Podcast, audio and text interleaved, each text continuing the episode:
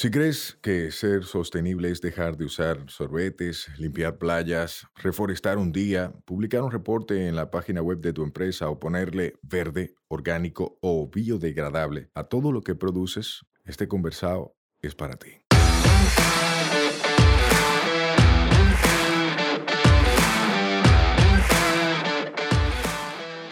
Hola, somos Mivisai, los motores detrás de Tinglar y una vaina verde, y hoy vamos a tener un conversado sostenible. En cada conversado sostenible te ayudaremos a romper paradigmas y te compartiremos alternativas y herramientas para que acciones ya, sin excusas.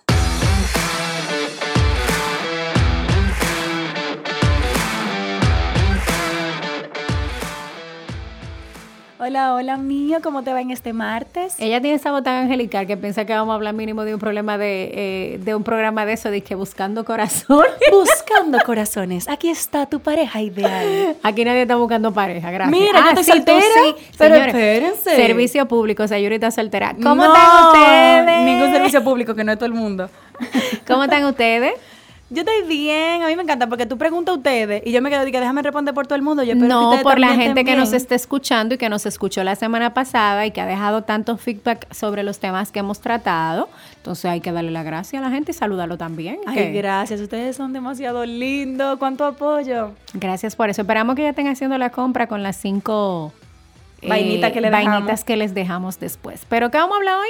Hoy vamos a hablar de residuos. Vamos a conocer qué es residuo, cómo eso se diferencia de basura y vamos a ver de los diferentes tipos de vainas que tenemos en la casa que tenemos que aprender cómo que vamos a botar. ¿O cómo vamos a preservarlas un poquito más? Exactamente. Para no votar, porque eh, te ves, lo ideal es no generar tanto. Exactamente. Entonces vamos a empezar. ¿Qué son orgánicos e inorgánicos? Dele, Sayuris Bonet. Antes de eso, voy a decir qué es basura y qué es residuo. Ah, bueno, está bien. ¿Qué basura? Basura es cuando todo está junto. Como tú lo tienes ahora mismo en tu casa, probablemente que tú tienes todo en un solo zafacón. Eso, es es basura. basura. Residuos es cuando tú empiezas a dividir las cosas de acuerdo a lo que son. Basura es como recogen todo en el camión de tu casa. Exactamente. Eso es basura. todo junto.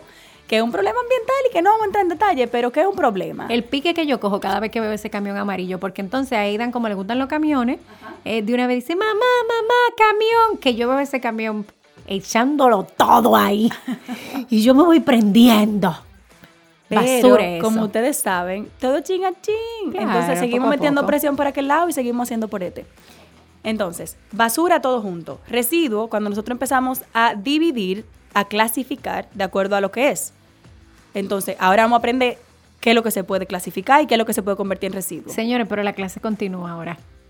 ¿Cuáles son los tipos de residuos? Si usted no fue a su clase de química ese día, lo va a aprender hoy aquí en este podcast. Entonces, orgánico E inorgánico. e inorgánico. Un chivo para que la gente se lo aprenda rápido. Orgánico. Cuando usted oye una gente de que estos, estos son unas uvitas 100% orgánicas. Estos son unas fresitas 100% orgánicas. En su mente el chivo, todo lo que viene de lo natural, eso es orgánico. Y todo lo otro es, Inorgánico. ¿qué es eso? Señores, miren, el chivo, el chivo, el chivo. Todo lo que se pudre, Eh, tú tienes que sacarlo rápido de la casa porque si no te inunda con un bajo, eso es orgánico. Qué linda esa palabra. Bajo. Eso se oye así como tú decís sobaco. Ay, no, sobaco es más fea. ¡Oh! Miren, todo lo que te da un bajo en la casa, que es un mal olor que es Sayuri, tú inaguantable. puedes decir es un hedor. Mío Soti, pero yo estoy hablando para ti o para tú el que quiere aprender de No, sostenibilidad. pero ¿y qué tú piensas? Yo, tú me estás diciendo fina porque yo dije Esta, hedor. esta está privando en financiación. Mal ¿no? olor. Díganle ustedes. Díganle ustedes. Yo nunca diría eso delante de mi papá, di que bajo. Tu papá está escuchando este podcast. Digo, porque que si tú te, si- espérate, porque si tú tienes una vaina que se llama de que una vaina verde, no puedo yo esperar que tú Mira, digas bajo. En una vaina verde nosotros nos caracterizamos por aplatanar las vainas. Yo puedo hablar muy formal y muy fino y con todas las S donde van, pero yo lo que quiero es que usted accione. Ella cuando va a buscar cuarto habla fino. Depende, porque hay que hablarle a la gente claro para que entienda y ustedes me están entendiendo. Entonces, inorgánicos y orgánicos. Y va con mi chivo, espérate. Lo orgánico es todo lo que cuando tú dejas en tu casa empieza a oler feo porque empieza un proceso de putrefacción. Descomposición. Exactamente. Se empieza a Bueno, varias palabras, porque si usted no sabe lo que es putrefacción, quizás sepa lo que es descomposición. Exacto. Empieza a oler feo. Eso que tú tienes que sacar huyendo. ¿Qué fue lo que dejaron en esta basura que huele feo? Hay que botarla. Todo eso es orgánico. Lo inorgánico no huele feo aunque tú te olvides de él por un mes. Por ejemplo, si tú tienes una botellita plástica, que ojalá tú no la tengas, porque en el primer episodio hablamos de que tú puedes tener una botella reutilizable. Pero si tú tienes una botellita, una botellita plástica y tú la dejas en tu habitación por una semana, no va a oler feo. Incluso la puedes dejar en el mar por cientos de años y va a estar igualita. si no se la es- come una tortuguita. Ay, y como quiera, dentro de la tortuga va a seguir siendo plástico, o sea que por favor. Entonces, todo eso que dura infinidad de tiempo y no empieza a oler feo es inorgánico. Y lo orgánico, desde que entra en contacto con oxígeno, con humedad y con sereno, como diría la gente, empieza un proceso de putrefacción. Oxígeno, humedad y microorganismos hacen que eso orgánico empiece a descomponerse. Si usted no fue a la clase de química, la tabla periódica, aquí la va a utilizar mucho.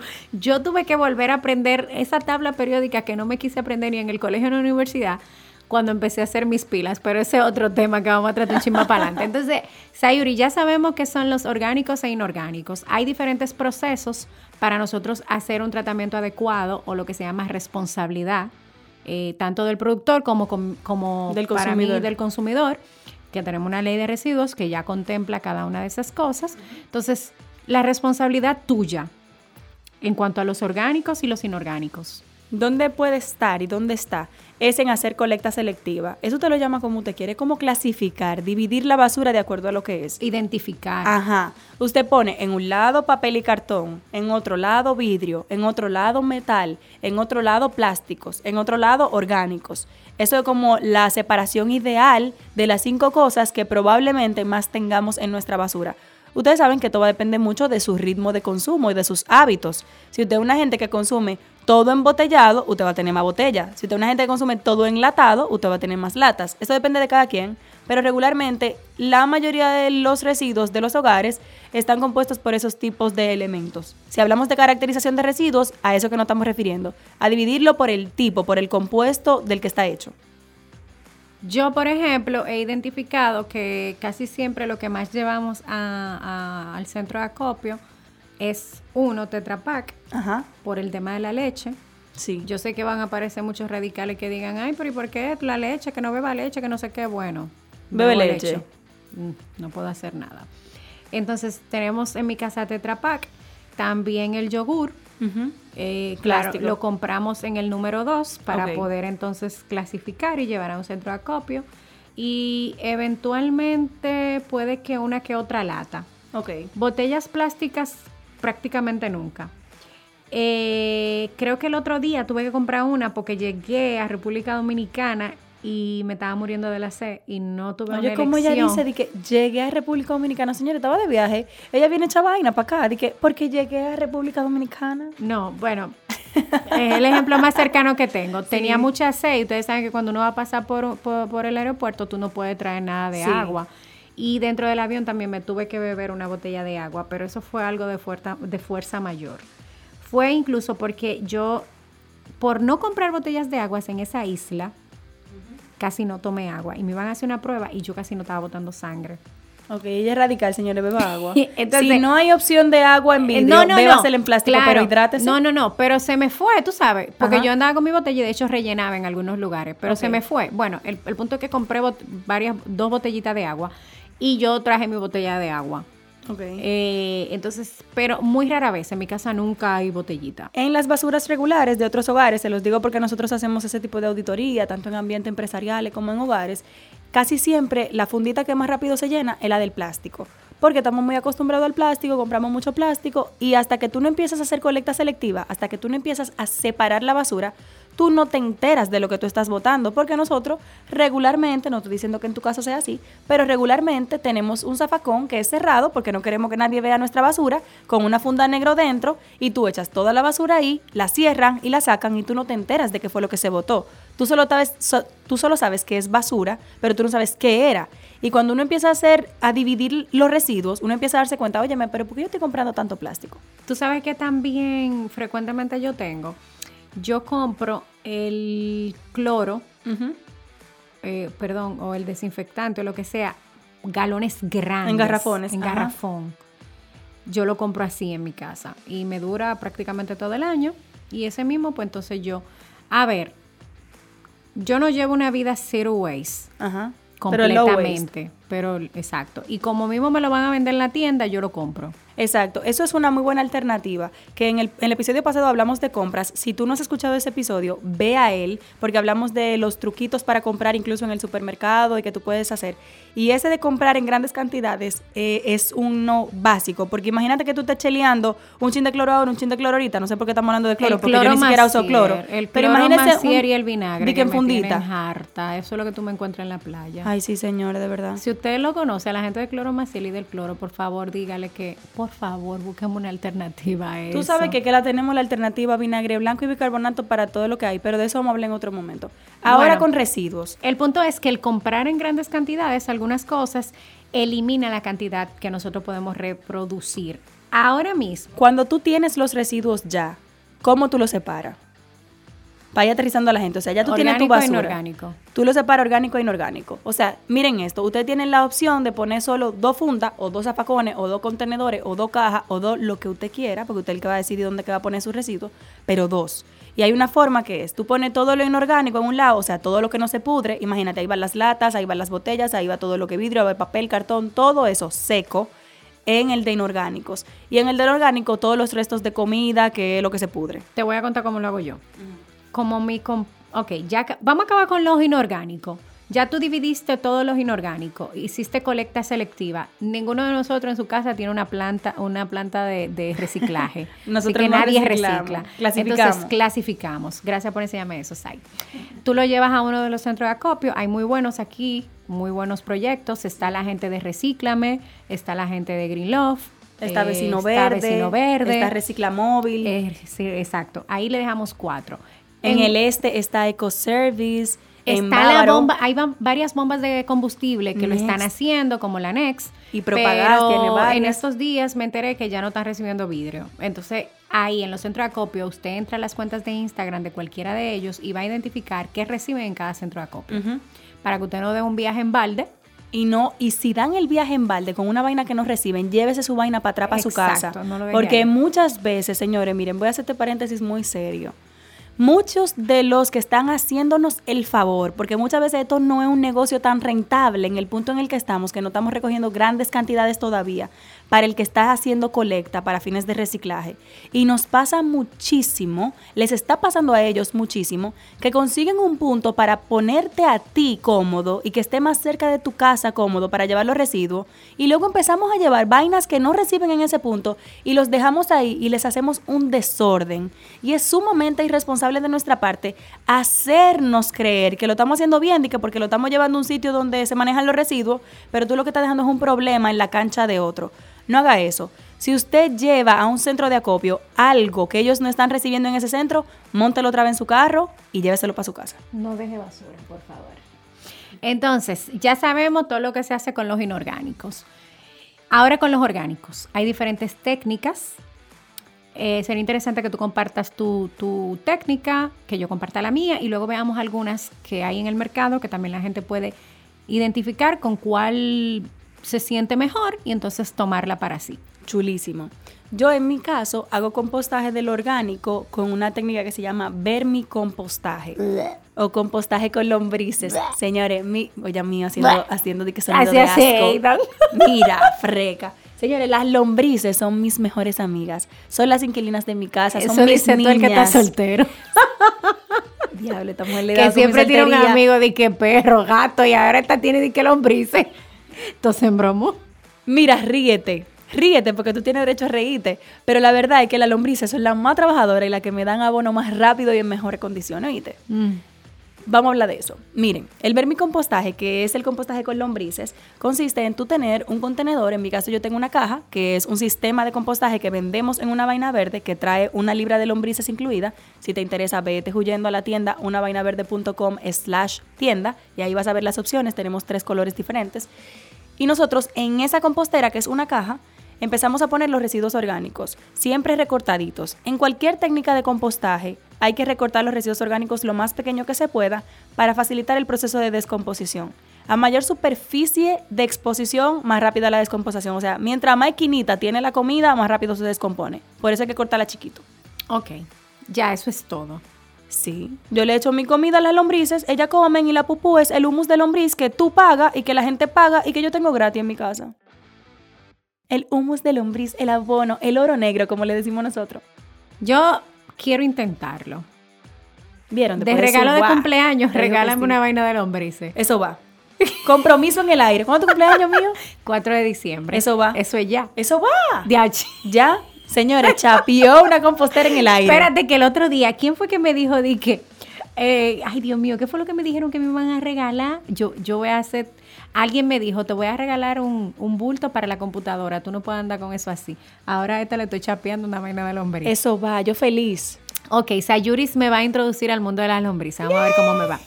Quizá no sea muy difícil para mí porque oye cómo yo hago mi proceso. Yo no junto todo en una funda, en una esquina para que hieda. En mi nevera, como es tan organizada, también hay espacio para un pequeño contenedor. Ok. En ese pequeño contenedor, todos los días, todo lo que producimos lo vamos echando ahí. Ok. Como habíamos identificado que si lo dejábamos en la cubeta solo, empezaba a heder y a hacer, eh, ¿cómo se llama? Gusano. Sí. Entonces nos parecía súper guácala. Dijimos, ok, vamos a cambiar la técnica. ¿Por qué? Porque yo en mi casa lo junto todo, lo colecto todo, pero yo tengo las pilas en casa de mi papá. Ok. No porque no pueda tener un sistema en mi casa, fue porque Es más fácil allá. mm, identificamos que era una actividad chulísima que podíamos hacer en familia, pasábamos tiempo juntos, tengo una excusa para ir todas las semanas, ya no se me pasa porque tengo que ir a cuidar mis pilas. Y también tengo mi pequeño huerto, que también tengo uno en mi apartamento, pero allá tengo uno más grande. Señores, tienen que tirarse esas historias de mío, mío explorando, cuando ella va a llevar el residuo orgánico a las pilas, es chulísimo, para que vean a Aidan, sobre todo el protagonista. Entonces, eh, nos hemos dado cuenta que no producimos tantas cosas porque yo a veces duro hasta dos semanas y lo tengo bien organizadito en mis dos cantinas, en la nevera. No hay ningún hedor dentro de la nevera tampoco. Como está refrigerado, no se descompone. O sea, no piense que usted va a tener un bajo, como dijo No. Sayuri, nada de eso. Eso va a estar refrigerado, guardadito ahí, hasta que me dura hasta, una, hasta dos semanas para yo ir a llevar la pila. Entonces, tengo ahí en mi pila varias cosas. Tengo varios componentes que son necesarios. Componente marrón y tengo mis orgánicos. Entonces, como en la casa de papi hay tantas hojas, Ujú. pues que marrón. hay el marrón. Entonces ahí tengo todas mis hojas, tengo mi tierra negra y tengo, ¿qué más? Agua. Voy a explicar ahora el proceso de cómo lo, lo tratamos. Entonces yo llevo todo, hacemos una liga de todo eso, un poco de agua mm, para con- controlar el tema de oxígeno y la temperatura. Se moja cada cierto tiempo. Si hay agua lluvia, no la mojamos porque evidentemente hay agua natural. Ese es el trabajo de mi hermano Ok. de mover la composta y de echarle agua cuando es necesario. Si la naturaleza lo hace solo, pues ya no se le echamos. Ahora mismo, por ejemplo, tenemos una siembra. Tenemos mata de lechosa, tenemos mata de... que crece del compost, eh, que señores. crece del eso pasa. compost. Tenemos matas de ajíes que hemos trasplantado. Tenemos hasta una pequeña mata de piña. Tuvimos matas de berenjena, pero murieron. Tuvimos mata de tomate, que de hecho yo tengo una en casa, una mata que ya he cosechado dos tomates y vienen dos más en camino. Señores, esos tomates, mira, se están esperando, mira, con una ansia. He cosechado ya ají morrón también, porque de hecho eh, yo me llevo para mi casa de lo que tengo y ese es el abono que le pongo a mis plantas también, porque yo tengo más de 10 plantas dentro de la casa. Y todo eso es de mi composta que yo hago mi propio abono. Entonces, Chequearon cómo ella practica la sostenibilidad. Ella no compra abono en una jardinería, ni en una ferretería, ni en un supermercado. Ella produce su abono, ella lo lleva a sus plantas, sus plantas le dan comestibles, ella se come lo que la planta le da, no es que me da y- mucho. pero te está dando. Dos tomaticos que nada más me lo pude comer yo sola. Pero a gran escala, yo porque no me he puesto tanto, tú ves. Pero se puede. Yo, por ejemplo, Jenny, Y Jenny tus Checo. no están yendo a Duquesa. No, Jenny Checo, nuestra amiga, tiene una baranda dentro de su apartamento de muchísimo tomate, de eso yo he comido. Ay, sí, albahaca, muchísimo. Y albahaca, ella me dio a mí dos matitas y yo ahora tengo uf, muchísima albahaca en casa. Ay, si no conocen Atlas Traveler, señores, vayan. Qué experiencia tan linda turística. Ay, sí, yo me fui a Haití con ella, estoy loca por irme otra vez. Vamos para Perú, pero bueno, ya luego será. El punto es que eh, eso era una cosa que me tenía súper con dolor de cabeza. A mí a Luis nos gusta muchísimo la albahaca y comprábamos en el súper la albahaca dentro del plástico, pero hace años que ya no lo hacemos. Entonces ahí vieron cómo los residuos, solamente estamos hablando de manejar los residuos y de cómo se clasifican y de cómo nosotros podemos organizarnos en la casa para hacer colecta selectiva, para clasificar, para evitar que a Duquesa llegue la menor cantidad de tus residuos posibles. Eso es lo que estamos buscando. Claro, y usted se identifica con la que usted pueda. Sí. Si le va bien con la de lombrices, pues haga la de lombrices. Si le va bien con la pila porque tiene espacio en su casa, pues hágalo con eso. Hay, Y otra otras técnica. técnicas. Ajá, hay otras técnicas. Está también la tómbola, que imagínense, eh, o sea, es la que hace literalmente- Jake. Ajá, Jake de Grupo Punta Cana, búsquenlo, señores.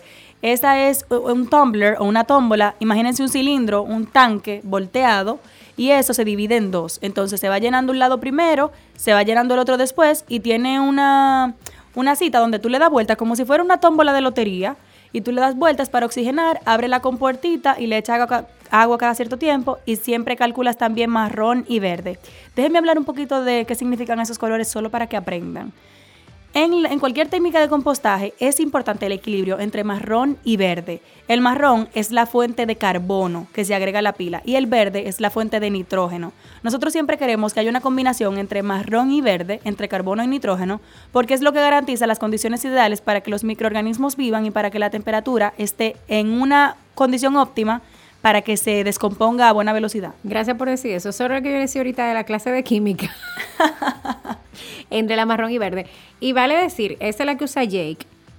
Y, y me acordé un poquito de la técnica de la lombriz que tú dijiste ahorita. No es difícil. Bueno, no sé qué tan difícil es porque no lo he hecho. Pero me sorprendió bastante, valga la cuña, que conocí en Grupo Punta Cana el otro día. A Cómo ellos escala. hacen a gran escala Sí, la pila, de- sí, con las lombrices de todos los hoteles que tienen en el grupo. Eh, me, me- o sea, yo me quedé impactada con eso. Los papás de las vainas verdes. Exacto. Entonces, eh, súper bien. Ojalá que, que otros establecimientos hoteleros y de comida también poco a poco empiecen a hacer cosas como esas. Eh, la otra técnica, Sayuri. La vieja. Ahí la técnica milenaria, que seguro que usted recuerda alguna anécdota parecida, es la técnica de la abuela. Es literalmente, si usted tiene mucho patio, tiene una finca o patio en la casa, usted abre un hoyito y entierra sus residuos orgánicos y lo tapa. Y ya. Lo que hay que tener pendiente ahí es que tiene que abrir un hoyito nuevo en cada ocasión porque no se imagine que usted vaya a hacer una tumba de residuo orgánico. No, señores, no es un hoyo tan grande. Es un hoyito, tapo y luego abro otro hoyito y eso solo funciona cuando tú tienes mucho espacio. A veces yo hago eso cuando no tengo mucho tiempo de donde papi. Yo soy la que, la que cuida el jardín de residencial. A veces yo hago eso allá. Eh, Entierro, directo. ajá, directo, cuando no tengo tiempo de ir. Y hay Entonces, la otra, Hay otra, señores, que a mí me encanta, que más que compostaje, porque no es compostaje, es fermentación, que se llama bokashi. Y lo más chulo, lo más chulo, lo más chulo, es que tenemos a alguien que está es, es sistematizando el bokashi como un sistema de manejo de residuos orgánicos en este país. ¿Quién es mío? Ay, yo, yo, yo soy muy feliz porque pertenezco a esa familia. Se llama Tierra Urbana, que es una unión entre Green Depot y Finca Tierra Negra de Porfirio y Altair, que empezaron con un pilotico muy chulo en el Distrito Nacional. Estamos en eso. O sea, Señores, ya dice pilotico, pero miren. un pilotico. Yo le voy a quitar el hito, porque eso es grandísimo en un país como este, en el que la gente no tiene una cultura de colecta selectiva y una cultura de compostaje. Vayan al último post, o no sé cuál en qué momento tuve que escuchar esto, porque puede que lo escuchen un año. No, pero vayan al vete post. a las redes de Tierra Urbana y mira un post que ellos hicieron donde ellos están hablando de cuánto evitaron que se llevara a Duquesa en materia de residuos orgánicos. Tú sabes que Señores, es mucho. Sí, Es mucho. Sí, tú sabes que cuando tú te pones a darte cuenta que tú lo vas midiendo, tú dices, ay Dios mío, eh, cuántas cosas. En una sola, eh, vamos a ver, en un mes, 20 hogares produjeron 32.5 cubetas de residuos orgánicos que se convirtieron en un promedio de 25 libras por cubeta, que al final fueron 812 libras de orgánicos. 812 libras que no fueron a 20 Duquesa. hogares y nosotros somos de que 10 millones mal contados. Imagínense, En- lápiz. Entonces, aunque usted piense que una golondrina sola no hace verano, quítese eso de la mente, que una golondrina empieza y logra que todas lleguen y hagan el verano. Así que identifique ahí con cuál se siente más cómodo Yo todavía a la lombriz no le llego. Y eso está bien. Pero estoy con la pila, lo voy a intentar. Todo es un me encanta que tú hayas dicho eso, mío, y lo voy a rescatar. Eso está bien. Si a ti te da asco todavía brega con lombrices, porque nosotros estamos tan desconectados de la naturaleza que la verdad hay gente que una hormiga le dan ganas de correr. Eso no está mal. Hemos crecido en una sociedad que nos ha enseñado a estar dentro de estructuras que no son naturales y cuando estamos al aire libre queremos estar corriendo por una llovizna. Eso se entiende porque estamos mal acostumbrados a la ciudad y a nuestra jungla de concreto, como diría una canción muy famosa. Pero con esta práctica de compostaje uno conecta un poquito más y con las prácticas de agricultura urbana también uno conecta un poquito más con cómo son las cosas, con cómo funcionamos nosotros como un ser vivo más de este planeta.